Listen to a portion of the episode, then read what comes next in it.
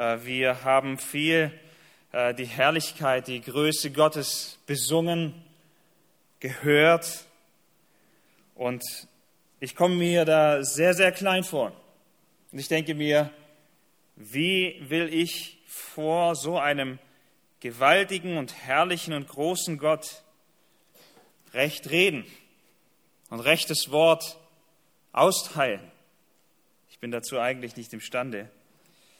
Aber ich bin dafür sehr, sehr dankbar, dass wir schon gebetet haben darum, dass Gott Gnade schenkt. Und deswegen möchte ich das gerne tun. Ich freue mich, dass ich auch hier sein darf. Es ist für mich echt eine Freude, ein Privileg. Ich danke dir, dass du mich eingeladen hast, Daniel. Das ist ähm, für mich nicht nur etwas, dass ich euch etwas weitergeben will, sondern es ist auch ein Profitieren, äh, dass ich äh, an euch Anteil haben darf von äh, dass ich eure Liebe zum Herrn sehen darf äh, und das äh, selbst wieder gestärkt äh, in meinen regulären Dienst einfach gehen darf. Wirklich, das ist, das ist für mich auch ein Vorrecht, ein Privileg. Ja, wir wollen dieses herrliche und heilige Wort Gottes aufschlagen. Ich lade euch ein, in Markus 4 eure Bibel aufzuschlagen. Dort möchte ich einen Text mit euch betrachten. Die Schwierigkeit, mit der wir so oft zu tun haben, ich habe mich etwas mehr mit, äh, mit äh, Gottes Herrlichkeit und mit seiner Größe befasst in letzter Zeit. Und die Schwierigkeit, die wir dabei oftmals haben, ist doch, äh, diese Herrlichkeit, die ist da, aber wir sehen sie so oft nicht, oder? schon mehr, sage ich mal, wenn wir vielleicht in der Schöpfung draußen unterwegs sind, äh, dann ist es, wie wir es im Psalm 19 eben auch hatten, äh, die, die Schöpfung verkündigt ist. Und da sehen wir es schon zu wenig oftmals. Aber wenn wir in sein Wort hineingucken, dann fehlt es uns manchmal noch mehr, dass wir diese Herrlichkeit sehen, oder? Und gerade bei so einem Text, den ich jetzt äh, mit euch lesen möchte, habe ich so den Eindruck, diese, diese Herrlichkeit, die geht da sehr, oder die sieht man nicht so schnell, wenn man einfach nur kurz darüber liest. Vier Verse, die sehr, sehr schnell gelesen sind. Aber wo liegt da die Herrlichkeit darin? Und ich will es versuchen mit euch heute morgens zu entdecken. Markus 4, Vers 26. Ich lese den Bibeltext. Markus 4, 26. Und er sprach, das ist Jesus, mit dem Reich Gottes ist es so, wie wenn ein Mensch den Samen auf das Land wirft und schläft und aufsteht, Nacht und Tag, und der Same sprießt hervor und wächst, er weiß selbst nicht wie. Die Erde bringt von selbst Frucht hervor, zuerst Gras, dann eine Ehre, dann vollen Weizen in der Ehre. Wenn aber die Frucht es zulässt, so schickt er sogleich die Sichel denn die Ernte ist da. So, seid ihr tief bewegt? äh, habt ihr schon alles, äh, was ihr für den Tag heute braucht und für die nächste Woche? Äh, eigentlich schon, aber es ist verborgen, es ist verborgen. Und ich möchte mir ein wenig Mühe geben, das mit euch zu heben, was in diesem Text drin steckt. Ich weiß es nicht, wer von euch noch äh, nicht weiß, welchen Beruf er ausüben sollte. Viele von euch haben wahrscheinlich einen gefunden. Ähm, vielleicht der eine oder andere überlegt, sich umzuorientieren. Vielleicht der eine oder andere ist noch davor, äh, einen Beruf, Beruf zu beginnen. Ich würde euch vielleicht vorschlagen, nachzudenken, ob ihr nicht Bauer werden wollt, oder? Es ist äh, doch ein sehr, sehr einfacher und leichter Beruf, oder meint ihr nicht? In äh, dem Text, den wir hier gelesen haben, äh, scheint mir das einer der leichtesten Berufe zu sein, oder? Ihr habt es doch selbst gelesen. Äh, die, klar, er muss einmal äh, rausgehen aufs Feld, äh, dann muss er den Samen da hinausstreuen, aber danach, was muss er nur noch machen? Ja, morgens aufstehen und abends schlafen gehen, oder? Das war's. Das heißt, schläft, aufsteht, Nacht und Tag, der Samen sprießt hervor und dann ist halt irgendwann die Ernte und dann ist er wieder gefragt.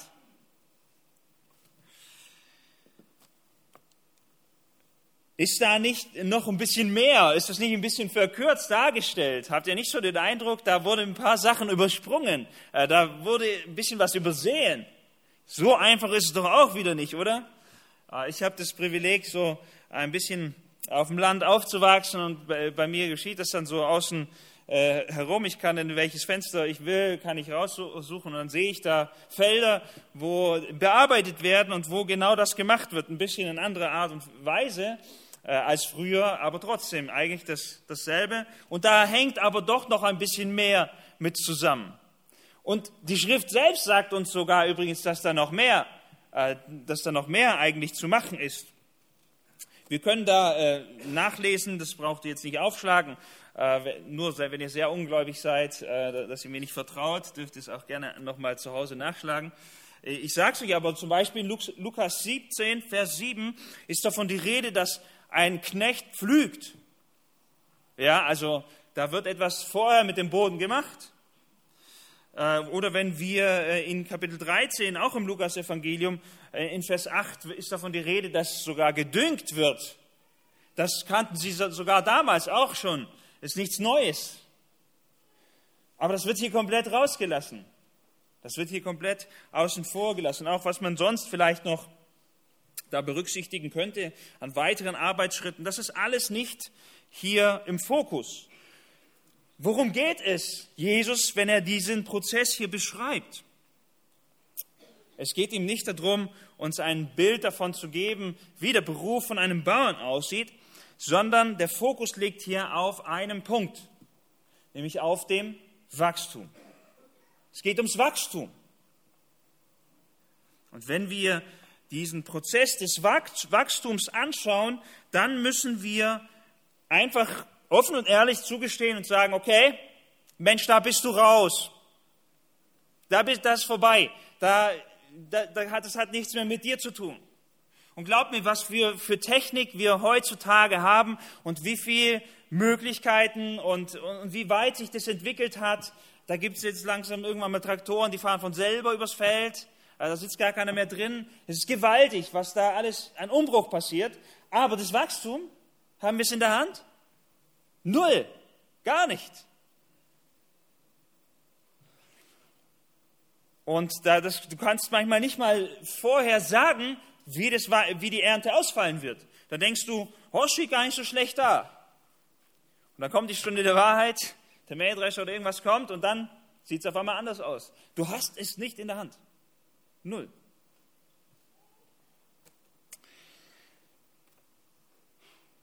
Das müssen wir verstehen, das muss sich tief in unser Herz setzen. Die ganze Schrift, die, die zeigt es uns deutlich auch, wenn wir unser, unseren Blick auf die, auf die Schöpfung richten. In Psalm 104 zum Beispiel äh, wird es uns beschrieben. Psalm 104, Vers 28 wird über Gott gesagt, du gibst ihnen. Wer ist das? Diese ihnen? Das ist die ganze Schöpfung. Das sind äh, alle Geschöpfe, die davon abhängig sind, dass Gott sie versorgt, dass er ihnen Nahrung gibt, dass er ihnen das gibt, was sie brauchen. Hier heißt es, du gibst ihnen, sie sammeln ein. Du tust, du tust deine Hand auf. Sie werden gesättigt mit Gutem. Du verbirgst dein Angesicht, sie erschrecken. Du nimmst ihren Lebensatem weg, sie vergehen und werden wieder zu Staub. Und da sind wir alle extrem abhängig. Übrigens, ein Vers vorher noch heißt es, sie alle warten auf dich, dass du ihnen ihre Speise gibst zu seiner Zeit. Sie sind in einer Position der Abhängigkeit, wo sie sagen, entweder gibst du es, dann haben wir, oder du gibst es nicht, dann haben wir nicht. So abhängig ist die Schöpfung von Gott denn er allein gibt dieses Wachstum. Das aber ist noch nicht das, was Jesus eigentlich sagen möchte. Das ist absolut wahr und das ist die Grundlage, sage ich mal, auf der das eigentlich aufbaut. Aber worum es eigentlich geht in diesem Text, ist noch etwas anderes. Denn Jesus beginnt diesen Vers oder diese, dieses, dieses Gleichnis, beginnt er so, er sagt, mit dem Reich Gottes ist es so. Das heißt, wir haben nicht nur etwas, was wir in der Schöpfung beobachten können und was wir von der Schöpfung her festhalten, sondern wir haben eine Wahrheit, eine geistliche Wahrheit, die, wo es genau nach demselben Prinzip geht. Wo wir auch dastehen und sagen, es liegt, dieses Wachstum liegt allein in Gottes Hand. Jetzt muss ich kurz versuchen auszuholen, denn was heißt denn das? Wir haben doch ganz oft äh, die, die, diese Schwierigkeiten, dieses Problem, äh, dass wir so Begriffe haben, dass wir ähm, verschiedene Wörter haben, aber dass wir gar nicht so richtig wissen, was heißt das denn eigentlich? Wir haben jetzt verschiedene äh, Eigenschaften Gottes in der Bibelstunde äh, durchgenommen und die große Herausforderung war immer am Anfang zu gucken, okay, Gerechtigkeit, was heißt denn Gerechtigkeit? Liebe, äh, was heißt denn Liebe? Definiere das mal. Wir gebrauchen diese Wörter wie ein, wie ein Tischlermeister, der all seine Werkzeuge gebraucht, aber hast du es dir mal richtig angeguckt? Äh, hast du verstanden, was das bedeutet? Hast du verstanden, wie das funktioniert im übertragenen Sinne mit dem Werkzeug, aber genauso mit den Wörtern, die wir gebrauchen? Und jetzt maße ich mir nicht an, dass ich euch äh, diesen Begriff Reich Gottes, dass ich euch den sehr, sehr ausführlich und klar äh, darlege. Aber ich will nur ganz kurz ähm, äh, eine, ein, ein, eine einen Eckpfeiler vielleicht äh, geben, wo wir uns ein bisschen ausrichten können. Denn von diesem Reich Gottes handelt das ganze Evangelium. Unser ganzer Glaube handelt davon. Das ist nicht etwas, was so nebensächlich ist, wo man sagt, ach ja, das, das ist etwas äh, Zweitrangiges. Nein, wenn wir die ganzen Evangelien lesen, äh, ich bin auch im Matthäus-Evangelium parallel unterwegs ähm, bei uns in der Gemeinde und es geht ständig um dieses Reich. Ja? Und da ist die Frage, was hat es damit auf sich? Und wie gesagt, äh, in, in, ganz, in einem ganz groben Überblick äh, will, ich euch das, will ich euch das nahe bringen. Die Geschichte dieser Menschheit ist viel und sehr stark geprägt durch Reiche, oder? Wenn wir ins Alte Testament zurückgehen, gibt es da viele Reiche, gibt es da viele ähm, Königreiche, die das, äh, die, die Geschichte dominiert haben, ohne Zweifel, oder? Assyrien, Babylonien, wie sie alle heißen, oder? Da, ähm, und die, selbst die Geschichte des Volkes Israel die war sehr, sehr stark geprägt äh, durch diese Reiche. Ja, die kamen, waren eine Bedrohung, man hat versucht, sich ihrer Hilfe zu bedienen. Äh, und übrigens, ich glaube, bis in unsere heutige Zeit äh, dominiert äh, die, diese Frage nach diesen, nach diesen Reichen, oder? Über wen sprechen Sie heute alles in den Medien? USA, Russland, China. Ja, das sind die Themen. Keiner spricht über Marokko oder Malawi, ne? Warum eigentlich nicht? Ja, weil die haben die Kraft äh, und äh, die lenken die Weltgeschicke, könnte man meinen. Jetzt haben wir aber eine Botschaft durch das Alte Testament hindurch, dass Gott ähm, durch den Sohn Davids ein ewiges und ein völlig anderes Reich aufrichten wird. Ähm, in, in, Daniel äh, haben wir, mehrere, äh, haben wir äh, ja, eine Reihe von, von Textstellen eigentlich, die sich damit befassen. Aber ich möchte euch nur eine davon mitgeben. In Daniel 2, da wird einiges gesagt über die damaligen Königreiche, über Babylon, über Persien, über Griechenland und all die, äh, all die Reiche, die damals ähm, da waren, beziehungsweise die kommen sollten, noch aus der damaligen Perspektive. Und dann wird Folgendes gesagt, das ist dieser Traum, den Nebukadnezar hat. Und dann heißt es in Daniel 2, Vers 44 folgendes. Und in den Tagen dieser Könige wird der Gott des Himmels ein Königreich aufrichten, das ewig nicht zerstört werden wird. Bei allen anderen Reichen haben wir es gesehen und ich weiß nicht, ob wir das in unserer Zeit so auch wieder erleben werden, aber man kann das in regelmäßigen Abständen, egal wie sie alle heißen mögen, sie vergehen mit der Zeit, sie gehen kaputt. Dann kommt ein anderes, ein stärkeres und das alte muss abdanken. Dann kommt das nächste. Aber hier ist die Rede von einem Königreich, das ewig nicht zerstört werden wird und das Königreich wird keinem anderen Volk überlassen werden. Es wird alle jene Königreiche zermalmen und vernichten. selbst aber wird es ewig bestehen. Das ist eine wunderbare, eine herrliche Verheißung. Äh, und das äh, könnten wir äh, in verschiedenen anderen Stellen in den Propheten finden wir das. Das sind voll davon, die dieses Reich ankündigen, die sagen, das wird kommen. Und dann passiert etwas sehr, sehr Bemerkenswertes. Ich springe ganz weit wieder ins Markus-Evangelium. Wir nähern uns wieder zurück an den Text. Da heißt es in Markus 1, dass Jesus Folgendes sagt. Und nachdem Johannes überliefert war, Markus 1, Vers 14, und nachdem Johannes überliefert war, kam Jesus nach Galiläa, predigte das Evangelium Gottes und sprach, die Zeit ist erfüllt. Die Zeit ist erfüllt und das Reich Gottes ist nahe gekommen. Tut Buße und glaubt an das Evangelium. Das heißt, Jesus sagt jetzt, ihr Lieben, ihr habt lange gewartet, aber jetzt, die Zeit ist erfüllt. Wir können es gar nicht ausmalen, was für, was für ein, was für eine schöne Botschaft das ist. Was für eine herrliche, wunderbare Botschaft das ist. Und Jesus fängt an zu predigen. Vollmächtig fängt er an, dieses Wort Gottes äh, von diesem Reich auszubreiten und überall hinzurufen. Und dann gibt er den Leuten, weil wenn, wenn du das sagen würdest wahrscheinlich, dann würden die Leute zu Recht sagen, ja, Moment mal, das haben schon ein paar gesagt. Ja, äh, verschiedene Leute, die aufgestanden sind, sagen, ich bin der Messias. Und haben Leute hinter sich hergezogen. Sag, ja, jetzt sind wir mal ein bisschen skeptisch. Sagt Jesus, ich gebe euch einen Beweis. Ich gebe euch noch einen Beweis. Und er heilt. Und er tut Zeichen und Wunder. Ein Beweis nach dem nächsten liefert er. Er treibt Besessene aus. Davon berichten uns diese ersten Kapitel äh, im Markus-Evangelium.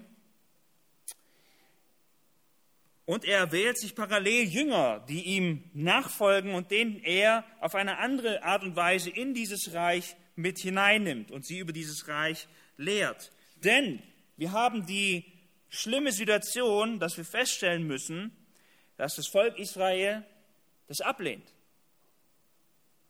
Markus 3 äh, lesen wir von seinen eigenen Angehörigen, dann lesen wir aber auch von, äh, von den Schriftgelehrten insbesondere, die sagen, das macht Jesus nur durch den Teufel. Diese Kraft, das ist keine göttliche Kraft. Es ist die Kraft des Teufels. Und dann geht Jesus hin und sagt, es ist ein Bruch da. Er, er verändert seinen Dienst. Und dann kommen wir in unser Kapitel hinein, in Kapitel 4, und er macht auf einmal etwas ganz, ganz Komisches. Heißt es nämlich, dass er, Vers 2, Kapitel 4, Vers 2, und er lehrte sie vieles in Gleichnissen. Und wir denken manchmal, wir sind geneigt dazu zu denken, ja, die haben es so schlecht verstanden, jetzt hat Jesus gesagt, okay, äh, ich versuche es euch noch ein bisschen besser zu erklären. Ich gebe euch mal ein Gleichnis, damit ihr es noch besser verstehen könnt. War das der Grund? Nein, tatsächlich nicht, sondern Jesus erzählt diese Gleichnisse, um die Botschaft zu verbergen vor dem Volk, das sie ablehnt, das, das ihn ablehnt. Äh, die Jünger, die verwundern sich nämlich und sagen, äh, die, dann fragen sie ihn, äh, warum, warum redest du in Gleichnissen zu ihnen? Das ist, Jesus, du hast doch bis jetzt ganz klar gepredigt. Und jetzt erzählst du auf einmal Geschichten. Das wäre so, wie wenn ich zu euch kommen würde. Ich würde heute einfach so eine Geschichte von diesem Acker erzählen und würde wieder gehen. So. Dann würde ich sagen, hey, ich dachte, du wolltest predigen. Wenn ich, wenn ich einfach nur eine Geschichte erzähle, dann ist es unklar, oder? Aber Jesus sagt, euch ist es gegeben. In Vers 11 sagt er, euch ist das Geheimnis des Reiches gegeben. Jenen aber, die draußen sind, wird alles in Gleichnissen zuteil. Dadurch wird sich die Schrift wieder erfüllen. Ja? Das heißt, hier fängt Jesus an, zwei Dinge zu machen. Zum einen nimmt er diese Botschaft und verbirgt sie vor dem Volk, aber nicht vor allen, oder? Er nimmt seine Jünger hin und sagt, aber euch erkläre ich's. Euch sage ich, was das heißt. euch lege ich das aus, euch gebe ich Licht, damit ihr das erkennen könnt. Und er lehrt sie, fängt an, sie hier zu lehren, was hat es mit diesem Reich auf sich? Wie funktioniert das? Äh, was ist diese Natur dieses Reiches? Denn die Jünger, die hatten ganz, äh, ganz irdische Vorstellungen von diesem Reich, haben gesagt, ich bin der Erste, ich bin der Erste. Äh, sie wollten alle den ersten Platz haben in, diese, in diesem Reich, aber haben überhaupt gar nicht verstanden, was für ein Reich das ist. Und deswegen, Jesus fängt an, ihnen das beizubringen, fängt an, sie das zu lehren. Sagt, ich erkläre es euch. Und so geht er zu diesem ersten Gleichnis, und das kennen wir, denke ich, viele von uns. Äh, es ist ganz ähnlich. Da, dieser Seemann geht hinaus, streut das Wort hinaus, aber es gibt unterschiedliche Böden. Und sehr, sehr unterschiedlich wird dieses Wort aufgenommen. Und bei dem einen bringt es Frucht und beim anderen nicht. Das erklärt, äh, warum dieses, warum dieses äh, Wort, das ausgestreut wird, wie Jesus sagt, ähm, warum das nicht überall dieselbe Frucht hervorbringt. Jesus sagt, dieser Boden ist anders. Dieser Boden ist anders. Und die Frage, die im Raum steht, ist, wie geht man mit dieser Botschaft von dem Reich um? Wie reagiert man darauf? Und dann in äh, Vers 21 übrigens, da geht es genau um das gleiche Thema weiter. Da kommt dieses ähm, Beispiel mit der Lampe und mit dem Scheffel. Jesus sagt, das Licht, das kommt, wozu? Es kommt, um zu erhellen, um klarzumachen, um Absichten des Herzens zu offenbaren. Er sagt, es ist nichts Verborgenes, das nicht offenbar gemacht werden soll. Das heißt, es wird ans Licht kommen, wie man mit dem Wort Gottes umgeht. Es wird sich zeigen, ob man es ernst nimmt oder ob man es nicht ernst nimmt. In Vers 24 sagt er, mit welchem Maß ihr messt, welche Bedeutung ihr dem beimesst, das, das, davon werdet ihr etwas dann haben oder werdet nicht, nichts davon haben. Es ist genau dasselbe wie mit dem, äh, mit, wenn das Wort heute gepredigt wird. Du kannst, ähm, du kannst unter dem Wort sitzen, jeden Sonntag, kannst die besten Predigten hören. Es kann aber sein, dass du dem kein Wert, kein Gewicht beimisst. Wir hatten es am Anfang des Gottesdienstes. Es ist ein, es ist Gottes heiliges, ewiges Wort. Es ist ein Schatz und es ist eine Offenbarung der Herrlichkeit Gottes, wie du sie nirgends auf dieser Erde findest. Aber siehst du das? Messt du dem diesen Wert bei?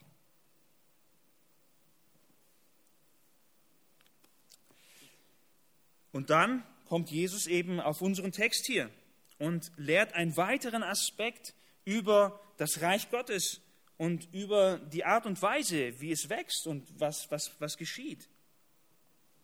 Dieses Wort, ähm, es wird hinausgeworfen, es wird gepredigt. Und jetzt fragen wir uns, was beschreiben dann aber diese Dinge? Was, was hat die Landwirtschaft denn damit zu tun? Was hat dieses mit diesem Samen jetzt hier zu tun? Und es passieren nämlich hier zwei parallele Dinge. Und das ist interessant, das zu beobachten. Ähm, wir sehen zum einen diesen Menschen, der den Samen hinauswirft. Wir sehen den, der, ähm, der das verteilt und der sät. Und dann heißt es aber über ihn, nachdem er das getan hat, was macht er? Er schläft. Interessanterweise wird zuerst genannt hier, oder? Er schläft und steht auf. Nacht und Tag. Was wird zuerst wieder genannt? Die Nacht. Für was steht die Nacht? Was macht ihr alles in der Nacht? Außer träumen. Und wenn einer von euch schlafwandelt, dann ist vielleicht noch ein bisschen mehr. Aber normalerweise nichts, ne? Man liegt, man erholt sich. Das heißt, wir haben einen Seemann, der dann inaktiv ist. Und es, es wird noch so extra dargestellt, als ob er wirklich sonst gar nichts anderes macht. Du könntest sagen, ja, dann kümmert er sich um die Tiere, dann macht er dies oder jenes. Nee, nee, nee, das lassen wir alles mal außen vor. Er macht was? Nix.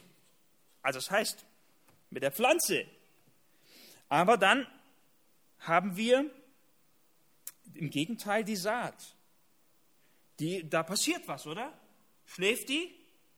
Muss man die aufwecken? Guten Morgen, Saat, weiter wachsen? Nee, oder? Die wächst und wächst und sie sprießt davor. Es ist wunderbar zu sehen. Er sagt, er weiß selbst nicht wie. Frag mal den Bauern, du, wie machst du das, dass du da äh, am Anfang so irgendwie einfach nur Körner rauswirfst oder irgendwas und dann am Ende sind da solche Pflanzen da. Verrat mir mal, wie du das machst. Sag mir mal, wie geht das? Was ist dein Geheimrezept? Ich sage, ich kann es nicht erklären. Ich weiß es nicht. Es geschieht von alleine. Ja? Es ist von selbst. Dieses Wort in Vers 28, äh, die Erde bringt von selbst Frucht, äh, Frucht hervor. Dieses Wort von selbst, das ist unser Wort für automatisch. Automatos auf Griechisch. Klingt so, so wie automatisch, ne? Ähm, das heißt, sie von ganz alleine bringt sie diese Frucht hervor und wächst. Was soll das bedeuten? Was soll das bedeuten? Es bedeutet, dass das Wort Gottes in sich selbst alle Kraft und das ganze Potenzial hat. Ich weiß nicht, wenn du an eine Kraft, an eine Energie denkst, an was denkst du zuerst?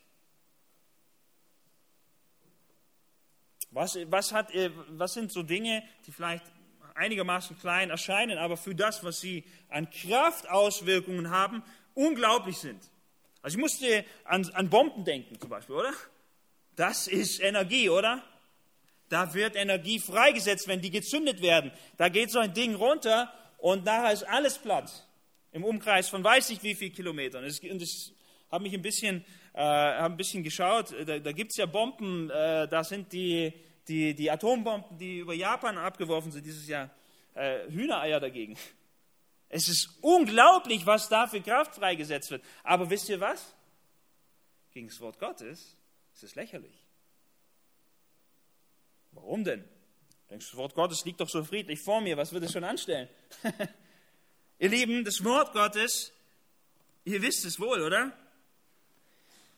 Es ist nicht nur imstande, wie eine Bombe alles im Umkreis von weiß ich nicht wie viel Kilometern zu zerstören, sondern es ist imstande, in einem Augenblick ein Universum hervorzubringen, neues Leben zu schaffen, wo vorher nichts da war.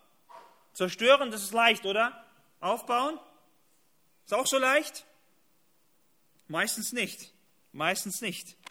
Aber diese Kraft hat Gottes Wort. Psalm 33. Psalm 33. Vers 6. Durch des Herrn Wort ist der Himmel gemacht und all sein Heer durch den Hauch seines Mundes. Er sammelt das Wasser des Meeres wie einen Wall, legt in Behälter die Fluten. Es fürchte den Herrn, die ganze Erde. Möge sich vor ihm scheuen alle Bewohner der Welt, denn er sprach und es geschah. Er gebot und es stand da. Das klappt bei mir nicht mal in der Familie zu Hause. Ein Wort und es stand da. Eine, ein Auftrag, ein Befehl und das ist geschehen. Das wäre schön, das wünschen wir uns als Eltern.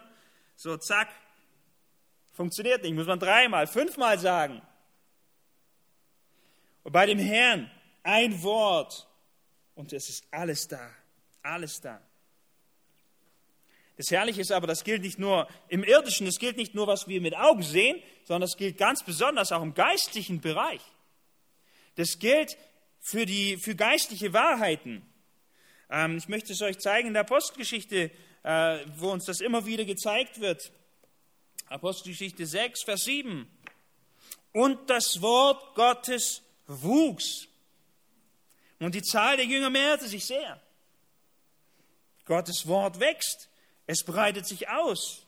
Und so wird, haben wir eine ganze Reihe von äh, Bibelstellen in der Apostelgeschichte, wo immer wieder diese, so eine Wendung oder so eine Ausdrucksweise kommt. Das Wort Gottes wuchs.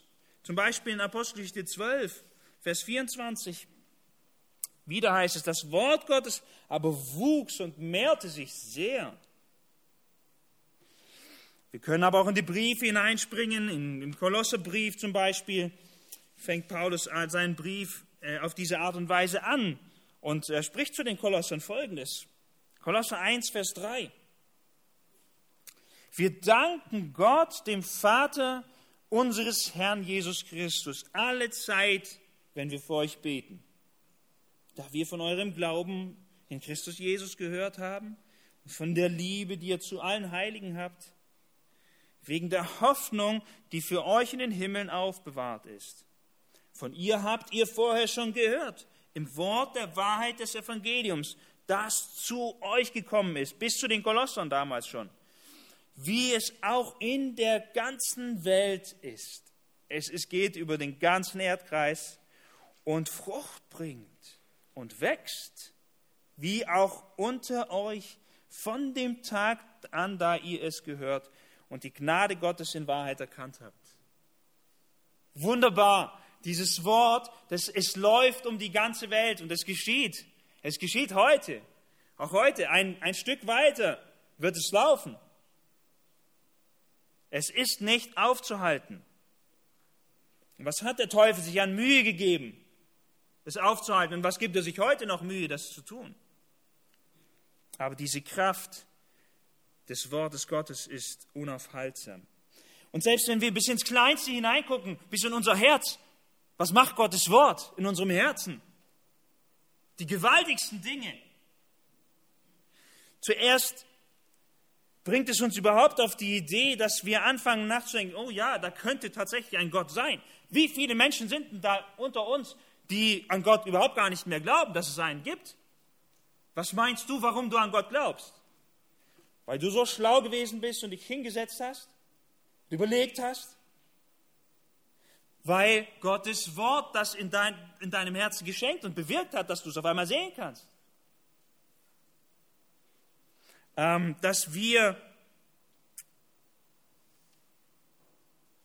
Einsicht in unseren Zustand bekommen, wer wir sind als Mensch, dass wir auf der einen Seite Gottes Anspruch auf einmal erkennen. Da, ihr Lieben, wie viele gibt es dann noch da, die sagen, okay, es mag vielleicht einen Gott oder eine höhere Macht geben, aber würden sie zugeben, dass diese höhere Macht einen Anspruch auf ihr Leben hat?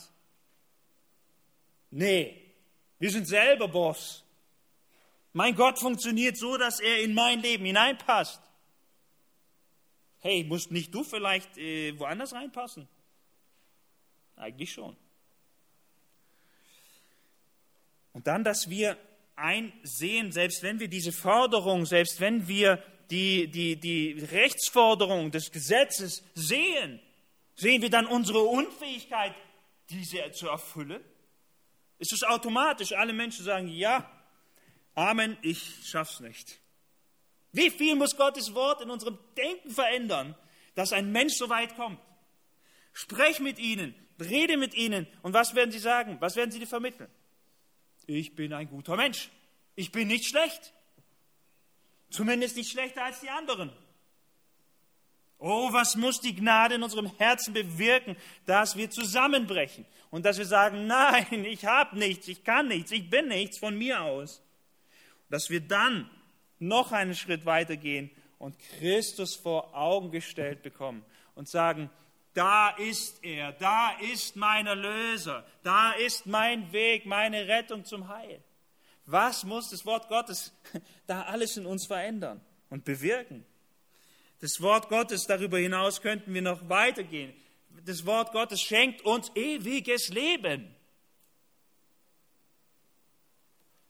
Das Wort Gottes lässt uns in der Heiligung weiter vorankommen, lässt uns nicht dort stehen, wo wir sind, sondern es führt uns weiter zur Reife.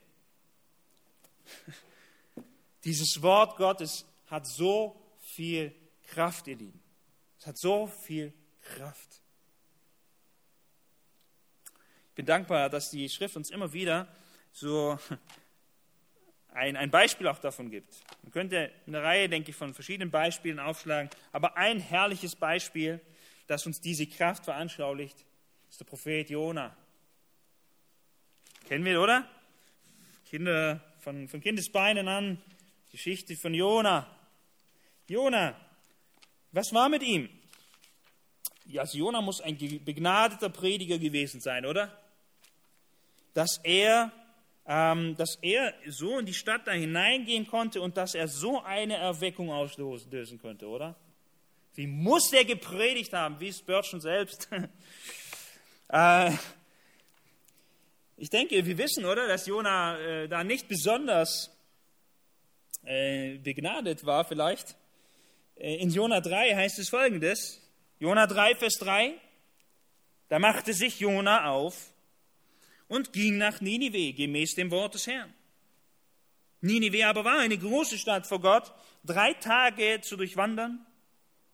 Jona begann in die Stadt hineinzugehen, eine Tagesreise weit, und er rief und sprach, noch 40 Tage und Ninive ist zerstört. So, wer von euch hätte sich bekehrt? Gewaltige Predigt, oder? Ist auch ziemlich vollständig, oder? Von Anfang bis Ende. Alles dabei, was man wissen sollte. Das Einzige, was er sagt, es kommt Gericht, fertig. Und Gottes Wort selbst bewirkt in diesen Menschen, dass sie in Sack und Asche sitzen und Buße tun und umkehren und zu dem Herrn rufen und schreien. Wunderbar. Wunderbar. An einem Paulus können wir diese Wirkung beobachten oder an verschiedenen anderen, an den Jüngern selbst, äh, die so eine gewaltige Veränderung erlebt haben. Ein kleines Wort, komm, folge mir nach. Das Leben ist nie mehr dasselbe. Nun, ihr Lieben, ähm, ich möchte mit euch noch einige Schlussfolgerungen daraus ziehen. Dieses Gleichnis ist tatsächlich nicht schwer zu verstehen. Ähm, und wir würden sagen, ja, Amen. So ist es. Das Wort Gottes hat all diese Kraft in sich. Bevor ähm, ich zu Ende komme, möchte ich aber, dass wir ein paar Schlussfolgerungen daraus ziehen. Denn irgendeine Wahrheit äh, für uns abzuhaken und sagen, jawohl, so ist es, Amen. Die Amis würden alle Amen rufen, die sind nicht so gewohnt, aber äh, vielleicht im Herzen, ja. Das bringt noch nicht so viel, sondern wir müssen fragen, ja, was bedeutet denn das? Was heißt denn das dann für uns? Nun, wenn Gottes Wort alle Kraft in sich trägt, ich denke, das Erste, was wir tun sollten oder schlussfolgern sollten, ist, dann wollen wir diesem Wort glauben, oder? Dann wollen wir diesem Wort das zutrauen, oder? Wenn du weißt, ähm, dass der Zug, ähm, wenn der in voller Geschwindigkeit vorbeirauscht und dich mitnimmt, wenn du weißt, dass er so eine Kraft hat, dass du nach tot bist, glaubst du dann, äh, dass wirklich dass er, dieser Zug äh, diese Kraft hat? Äh, ist es so ein theoretischer Glaube? Oder sagst du, nee, dann traue ich diesem Zug wirklich diese Kraft zu? Es ist, äh, es ist das Allerlogischste und das Allerbeste, wenn, wenn wir hingehen und sagen, ich setze mein Vertrauen auf dieses Wort. Ich setze mein Vertrauen darauf, dass es diese Kraft hat. Aber ich denke, äh, wir stehen noch vor mehr Herausforderungen. Äh, ich möchte euch noch zu mehr ähm, animieren. Wenn dieses Wort die Kraft hat, was hat dann die Kraft nicht? Wenn Gottes Wort diese Kraft hat, was hat dann diese Kraft nicht? Mein Wort und dein Wort und das Wort von XY. Das heißt, wenn wir diese Kraft des Wortes haben wollen und daran festhalten wollen und sie auch erleben wollen und sehen wollen, was müssen wir dann tun? Dann müssen wir, dann muss es unser Bestreben, unser Kampf zu sein, zu sagen, wir wollen das nicht vermischen. Wir wollen da nicht menschliches Wort, menschliche Weisheit mit hineinmischen und dann so einen schönen Brei daraus machen. Also meine Weisheit gewürzt mit Gottes Wort. Keine Kraft. Keine Kraft. Und die Kraft, von der ich rede, ihr Lieben, das ist nicht eine Kraft, ähm, dass alle nachher Gottes, äh, aus dem Gottesdienst rausgehen und sagen, Mensch, war das eine schöne Predigt. Und drei Tage später alles vergessen haben. Das ist nicht die Kraft Gottes. Es geht nicht darum, dass etwas ähm, dass eine, eine innerliche Rührung da ist, dass ein innerliches einfach so Bewegtsein da ist. Wisst ihr, ein, ein Felix, der das Wort Gottes gehört hat, der war auch bewegt. Selbst ein Herodes, der das Wort gehört hat, sie waren, ja, bei gelegener Zeit will ich dich wieder hören. Die Kraft, von der ich rede, ist die unser Denken verändert, die unser Denken umgestaltet und die uns dazu fähig macht, zur Herrlichkeit und zur Ehre Gottes zu leben, was wir anfangs gehört haben. In 2 Timotheus 2 ähm, ist es Paulus am Herzen, oder eigentlich im ganzen Brief, in, in seinen beiden Briefen an Timotheus, ist ihm das am Herzen, äh, des, des Timotheus nahezulegen und zu sagen, hey, pass auf, ähm, dass du das nicht vermischst. Schon im ersten äh, Timotheus, im ersten Kapitel, äh, spricht er davon, über die Leute, die den Fokus auf so viele andere Dinge mit reinnehmen und so viel anderes da noch mit reinmischen und Geschlechtsregister und dies und jenes. Und er sagt im zweiten Timotheus Kapitel 2, Vers 15, sagt er, strebe danach. Und das ist ein Streben, ihr Lieben, das ist nicht ein, das ist auch mein Kämpfen, mein Ringen, wenn ich, wenn ich nach vorne komme, dann ist es mein Ringen zu sagen, Herr, ich, ich will nicht ähm, meine Ideen da reinmischen, ich will nicht meine, das ist das ist Schall und Rauch. Das vergeht. Sondern will, wir wollen danach streben, so wie Paulus hier sagt, strebe danach, dich Gott bewährt zur Verfügung zu stellen als einen Arbeiter, der sich nicht zu schämen hat, der das Wort der Wahrheit in der geraden Richtung schneidet. Das möchte ich euch ermutigen. Wenn wir glauben, dass dieses Wort diese Kraft hat, dann lasst uns danach streben, gemeinsam zu sagen, wir wollen dieses Wort so rein wie möglich bewahren. Weil da gibt es einen Teufel, der hinkommt, der es liebt, zu mischen, zu mischen. Rein damit, so viel wie möglich. Denn das hat keine Kraft. Der nächste Kampf ist nicht nur darum, ähm, dass, es vermischt werden am liebsten, er will es verdrängen aus unseren Herzen, aus den Gemeinden heraus, dass dieses Wort keinen Platz hat, dass es keinen Raum hat. Ich bin dankbar, dass hier und an manchen Stellen ein, ein, auch ein, äh, ein, ein Bewusstsein dafür da ist und dass wir da ganz bewusst dagegen äh, arbeiten wollen. Aber es gibt es genügend Gemeinden, wo das verdrängt wird, wo das auf die Seite geschoben wird. Und du kannst durch andere Dinge, ähm, die, du, die du einbaust in den Gottesdienst, du kannst ihn viel schöner und attraktiver machen. Glaubt mir, noch schöner als bei euch. Nein, ehrlich, ich, äh, es ist ein Genuss, aber äh, du kannst noch eine größere, du kannst noch wirklich äh, eine Show machen, du kannst äh, Künstler einladen, du kannst berühmte Redner einladen, du kannst, weiß ich nicht, alles was machen. Aber hat das die Kraft? Hat das die Kraft? Die Kraft ist in dem Wort. Die Kraft ist in dem Wort. In der törichten Verkündigung des Evangeliums, sagt Paulus. Ähm, in Kolosser 3 äh, ermutigt er uns, dieses, diesem Wort diesen Raum zu geben. Ähm, Kolosser 3, Vers 16. Das Wort des Christus wohne reichlich in euch es wohne reichlich in euch. Aller Weisheit lehrt, ermahnt euch gegenseitig.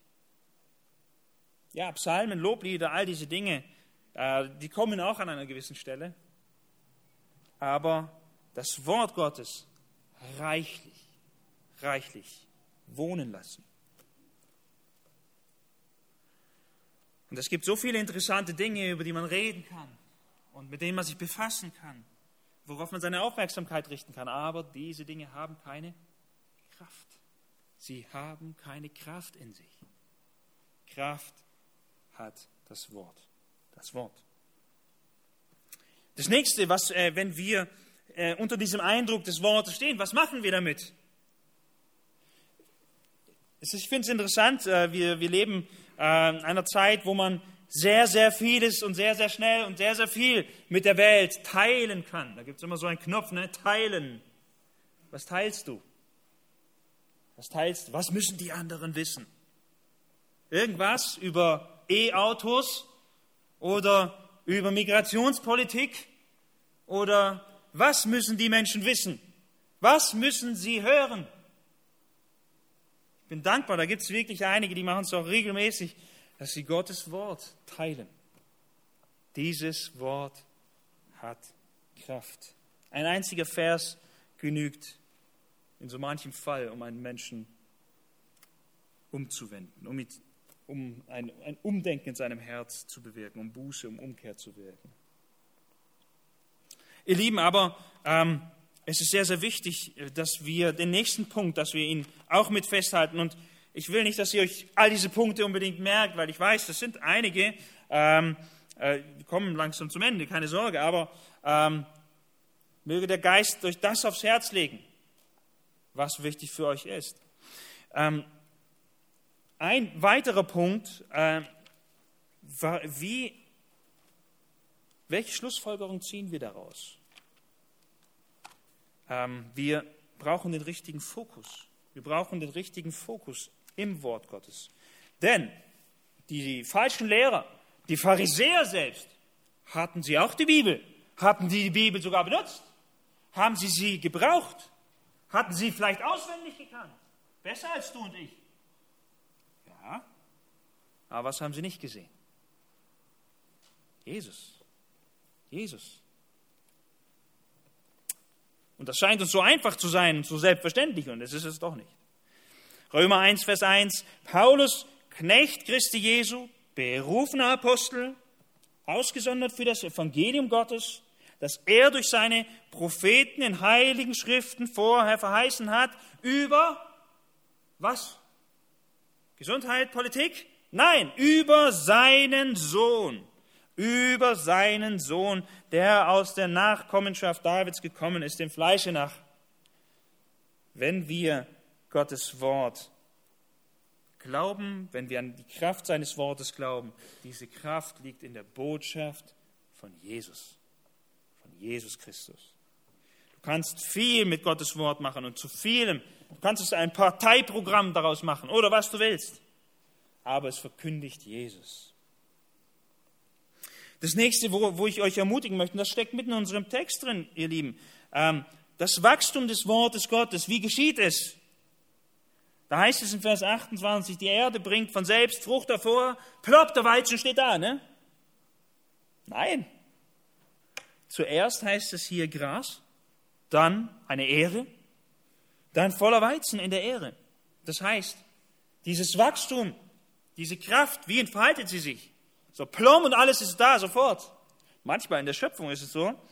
Und gewissermaßen bei der Bekehrung ist es auch so, da geschieht eine Wiedergeburt, etwas ganz Neues. Und doch dann dieses, das fortlaufende Wachstum. Wie geschieht es? Schritt für Schritt für Schritt.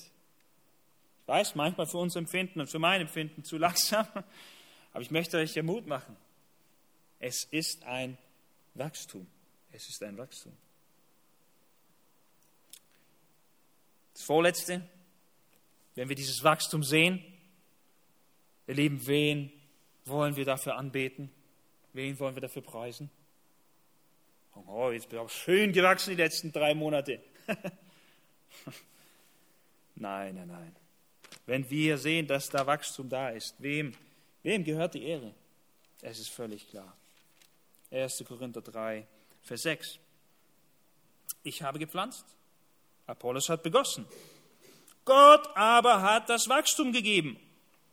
Gott hat das Wachstum gegeben. So ist weder der da pflanzt etwas, noch der da begießt, sondern Gott, der das Wachstum gibt.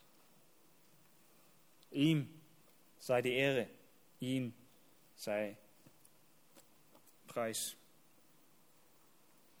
Und als letztes, in Vers 29 haben wir gelesen, es ist alles auf ein Ziel angelegt. Es ist alles auf ein Ziel angelegt. Wenn die Frucht es zulässt, schickt er sogleich die Sichel. Denn die Ernte ist da. Wir gehen auf ein Ziel zu. Es, wird nicht, es ist nicht ein ewiges weiteres Wachsen und Sehen, äh, sondern wir gehen auf ein Ziel zu. Ich möchte euch ermutigen, dass wir, äh, dass wir uns auf dieses Ziel ausrichten. In 1. Petrus 1 heißt es, 1. Petrus 1, Vers 13, deshalb umgürtet die Lenden eurer Gesinnung, richtet eure Gedanken aus, sagt er, seid nüchtern und hofft völlig auf die Gnade, die euch gebracht wird in der Offenbarung Jesu Christi. Oh, ihr Lieben, wenn diese Ernte fertig ist, der Herr kommt, was für ein Tag, wenn wir ihn sehen. Dann wird all diese Herrlichkeit, die wir jetzt so schwer fassen können, offenbar sein. Die jetzt verborgen ist im Wort, wo wir uns reingraben und sagen, ich will sie sehen und zeig sie mir, Herr. Dann wird jedes Knie sich beugen. Wir haben es gesungen, oder? Was für ein Tag. Ich möchte euch einladen, dass wir dem Herrn im Gebet antworten. Lass uns das tun.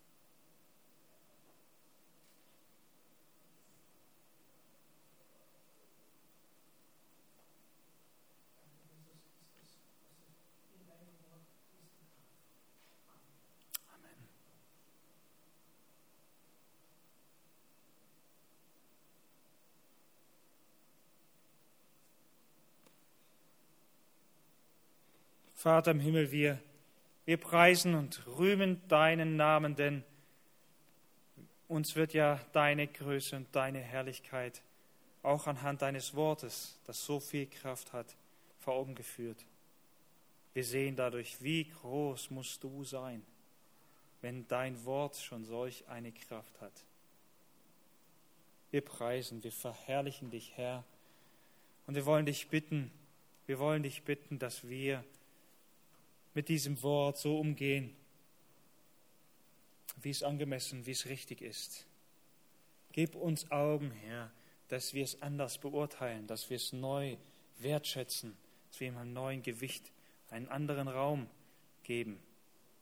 Gib uns dieses Streben nach der Reinheit in deinem Wort. Und ich freue mich, Herr, mit all meinen Geschwistern auf diesen Tag der Vollendung wenn all dieses Streben vorbei ist, wenn wir uns nicht mehr kämpfen müssen, wenn wir nicht mehr bemühen müssen, wenn wir nicht mehr aufpassen müssen auf den Teufel und auf all das, auf diesen geistlichen Kampf, sondern wenn es alles vorbei ist und wenn wir, wenn wir in der Vollendung bei dir sein werden, frei von all dem. Preis und Dank dir dafür. Danke dir, dass wir dieses Wort in unseren unwürdigen Händen halten dürfen und dass du uns so sehr liebst, dass du es uns frei, kostenlos, gnädig schenkst. Preis und Herrlichkeit dir dafür. Amen.